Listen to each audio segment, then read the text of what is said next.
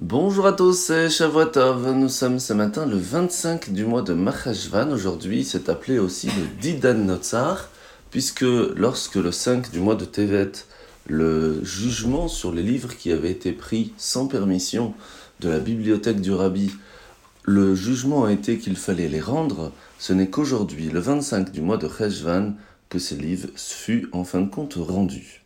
Alors nous sommes aujourd'hui dans un tout nouveau chapitre dans le Y à Kodesh dans le Tania, le chapitre 31, qui est très intéressant, puisque l'Admorazaken va nous ramener un lien très fort qu'il y a entre le peuple juif et Dieu. Dieu, c'est un petit peu le cœur du, dans le corps, alors que le peuple juif, c'est le corps. Pour que le corps puisse être en bonne santé, il faut que le cœur puisse prendre le sang et le renvoyer partout dans le corps. Si malheureusement le sang ne fait pas le tour et ne revient pas jusqu'au cœur, c'est là que commencent les problèmes. Et c'est pour cela que tant qu'il y a un lien intrinsèque entre Dieu et le peuple juif, entre le cœur et le corps, eh bien tout va bien. C'est ce qui se passait au temps du temple.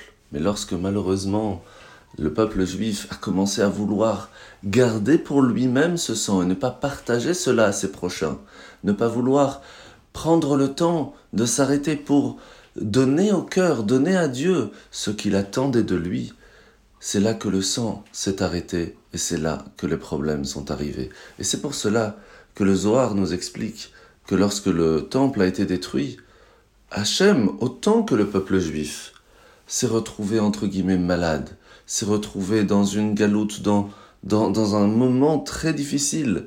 Et nous pouvons aujourd'hui retrouver cette santé lorsque nous retrouvons ce lien avec Dieu, et c'est ce qui est extrêmement important. Et c'est pour cela que le rabbi rajoute que quel que soit l'endroit où on se trouve, on a quelque chose à faire, on a une personne qui pourrait être entre guillemets malade spirituellement, moralement, et on pourrait l'aider à retrouver cette santé. Lorsque nous allons aider chacun d'entre nous, chacun de nos frères juifs, à retrouver le lien avec Dieu. La mitzvah de ce matin, c'est la mitzvah négative numéro 49. Toute personne qui n'est pas Cohen ne peut pas manger les parties qui sont réservées au Cohen dans le sacrifice dans les korbanot. Mitzvah positive numéro 132. Lorsqu'une personne amène les bikurim, les prémices des fruits, il y a tout un processus, mais surtout un texte à lire où on remercie à Dieu que il y a eu, en fin de compte, Baruch Hashem, de beaux fruits qui sont venus et que grâce à ça, nous pourrons manger cette année. La paracha de la semaine, c'est paracha Toldot, où Yitzhak et Rivka n'ont pas réussi à avoir d'enfants pendant les 20 premières années de, de, leur mariage. Après que leurs prières ont été exaucées, Rivka tombe enceinte.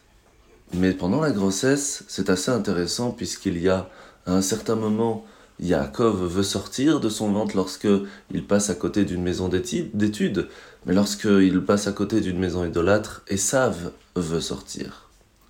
C'est là que Hachem va lui faire dire, va faire, il va faire comprendre à Rivka, à travers le prophète Shem et que deux, deux nations étaient à l'intérieur de ce ventre, et que la suprématie passera d'une puissance à l'autre.